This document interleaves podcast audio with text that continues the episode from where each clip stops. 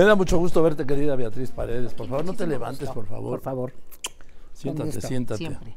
Por favor. Gracias. Beatriz Paredes, precandidata del Frente Opositor a la Presidencia de la República. ¿Cómo te fue ahora con este corte que hicieron, como dirán en el golf? Me fue bien. Eh, tuve un número importante de apoyos en los registros, alrededor de 450 mil firmas de apoyo y muy equilibradas, eh, 195 mil, casi 200 mil de la sociedad civil que entraron por el link de la sociedad civil, eh, las otras de organizaciones partidistas, de organizaciones eh, diversas, entonces mucho equilibrio. Y en el eh, debate participamos con interés, creo que fue un debate que logró abordar algunos de los temas que le preocupan a la ciudadanía.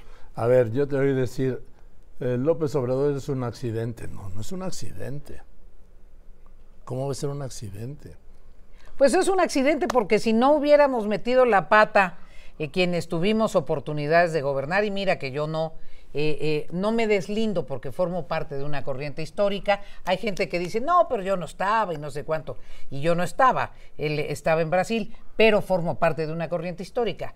Si no hubiéramos metido la pata en algunas cosas, seguramente no se hubiera ocurrido ese accidente. Es Pues, una consecuencia. Pues fue un accidente de 30 millones de votos y el 53% de los votantes. Va más allá del accidente, queda No, como un referente Eh, histórico. eh, es ¿sí? un referente histórico, pero el, si hubiéramos profundizado la evolución democrática del país, que esa es la tesis central que planteé en el debate, Joaquín.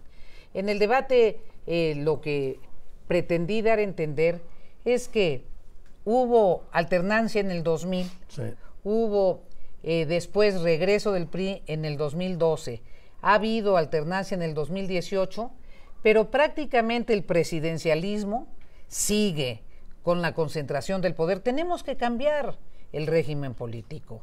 Por eso es importante que este Frente Amplio realmente plantee un cambio en el país. Querida Beatriz, tú y yo nos conocemos desde que tú eras una niña y yo un adolescente casi.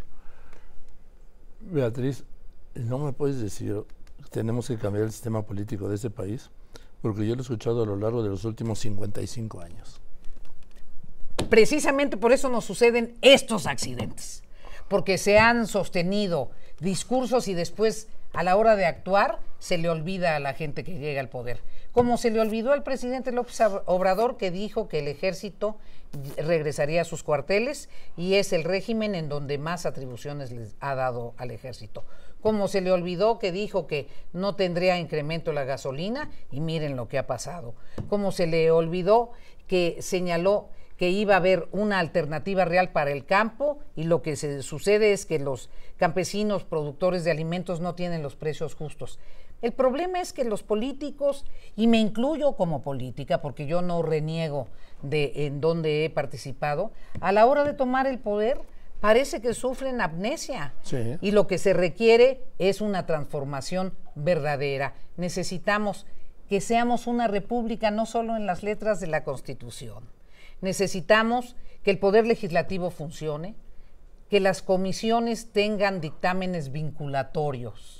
No puede ser que citen a López Gatel y nada más porque López Gatel decidió no ir Llevan cinco años, ¿eh? no se presente, no se presente y, y no tengas ninguna atribución, no tengas facultad para que eso amerite no solo una amonestación, sino un cese. No puede ser que se burlen del poder legislativo de Pues esa lo se burlan. Eso es lo que tenemos que cambiar, mi querido Joaquín. Tenemos lo- que lograr que haya verdadero equilibrio entre los poderes y que la federación exista, que los estados puedan ejercer su potestad como lo están haciendo ahorita. ¿Cómo estará la tensión en el país? Que los estados han tenido que recurrir a la Suprema Corte amparándose porque verdaderamente la confección de los libros de texto se hizo en lo oscurito, de manera restringida. Como integrante de la Comisión de Educación, nosotros presentamos un punto de acuerdo hace muchos meses exigiendo que nos informaran cuál era el diseño, quiénes estaban participando, cómo iban los contenidos. Nos ignoraron. La mayoría de Morena canceló ese punto de acuerdo, ni siquiera lo discutió en la comisión. y no participaron los docentes más especializados, no hubo una consulta amplia, no se consultó. No, no conocemos el, programa educativo, del cual se deben derivar los libros de texto. Pero además es el tema más importante para la sociedad. Los niños son, esos sí son la parte más vulnerable de nuestra sociedad. Nadie tiene derecho a pretender adoctrinarlos. La construcción de los libros de texto recordarás, Joaquín, provocó primero un gran debate. Sí, cuando López Mateos, eh, bueno, ahí, por ejemplo, era secretario Torres Bodet. Imagínate. Igualitos que ahora, sí. Sí, sí. Los grandes intelectuales. De izquierda, sí.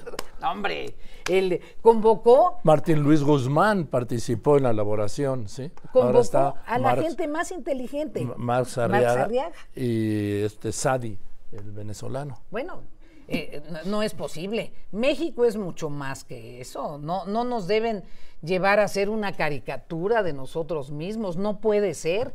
Entonces, ¿por qué se sorprenden de la indignación de todos sobre los libros de texto? No, de todos no, porque ellos están felices con sus libros. Con sus porras. acaban de publicar ese machote que ya tienen los gobernadores de Morena para ante cualquier provocación publican un desplegado de todos los gobernadores apoyando al presidente, apoyándolo ahora con los libros de texto.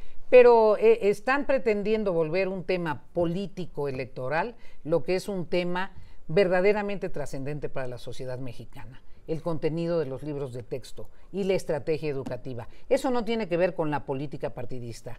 Pues yo no sé, pero el día 29 lo entregan a, a la mayoría de los estados, digamos, por lo menos en 25 estados se van a entregar.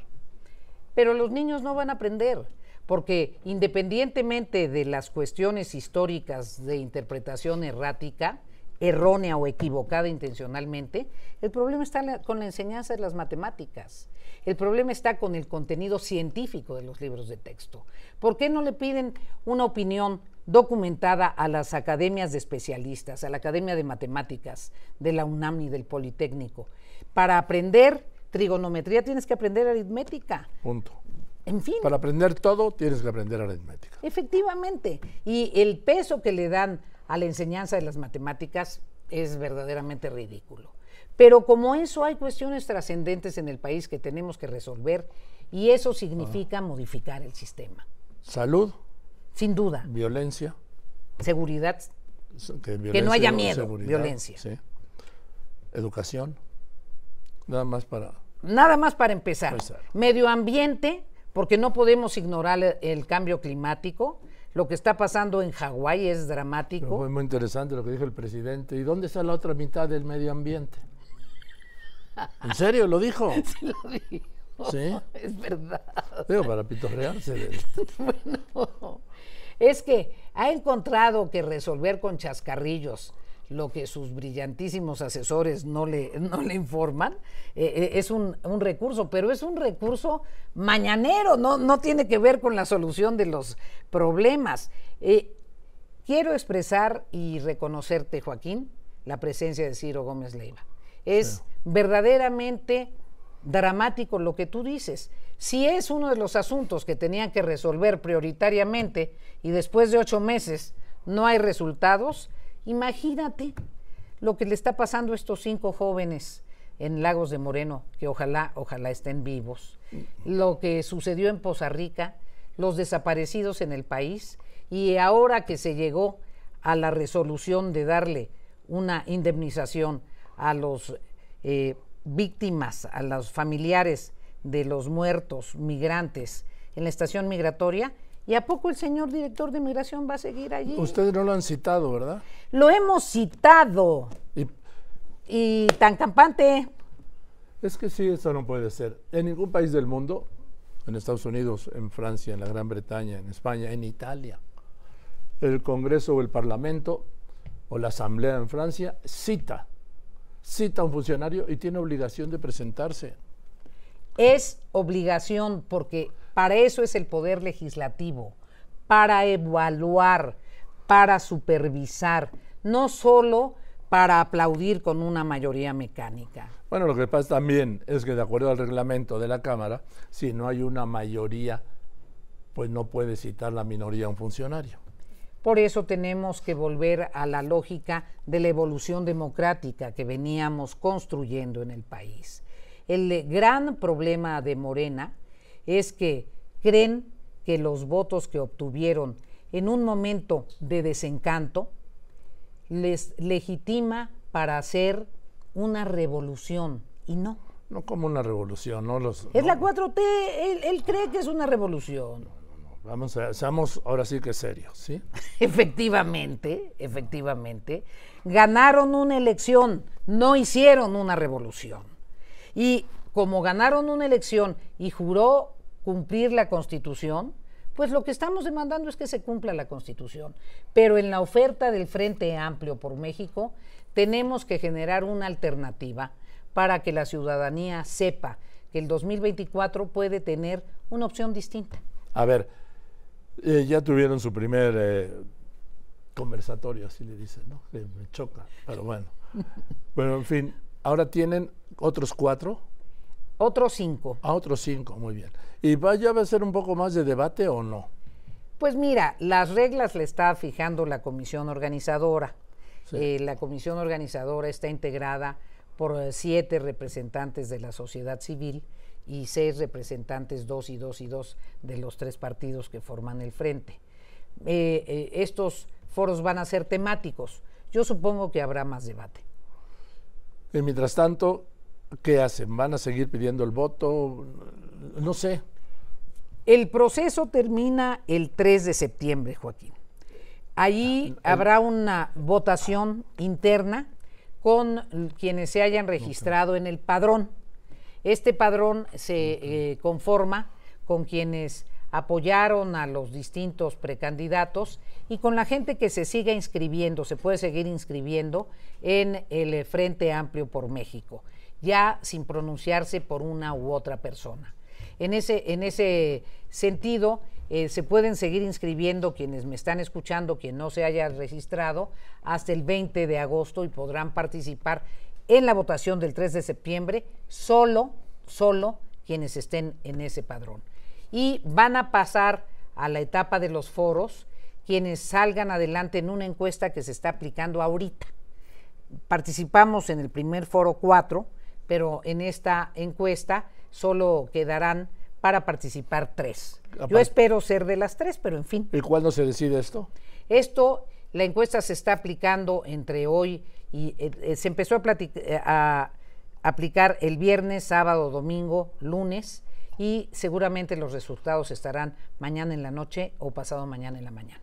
Se quedará uno fuera. quedará uno fuera.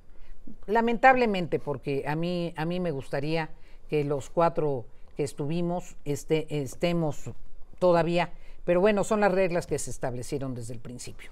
¿No crees que es una desventaja para el frente dar a conocer a su, como le quieran llamar, yo le llamo precandidato, sí, tres días antes que el presidente y su movimiento? A mí me hubiera gustado también que la definición del candidato o candidata del frente fuese posterior a la definición de la corcholata mayor. ¿Sí? la corcholata mayor, pero pues eh, a- así fueron las reglas que se establecieron previamente. Pero a ver, ¿tú crees que es Claudia Sheinbaum? Tengo, fíjate que me parece que le han dado muchas vueltas al asunto. ¿A Dan ¿no? Augusto? Le han dado muchas. Arriba el amor y las jirafas. Arriba Macondo en México. Eso me encantó. Solo por ese hecho, por ese nivel de romanticismo, grandes puntos ganaron conmigo. ¿Marcelo? Es una gente muy experimentada, pero me parece que todavía están allí en Pero el tú sabes que, que la decisión va a ser de una persona. eso. Así es. ¿De quién? De- del presidente, dilo.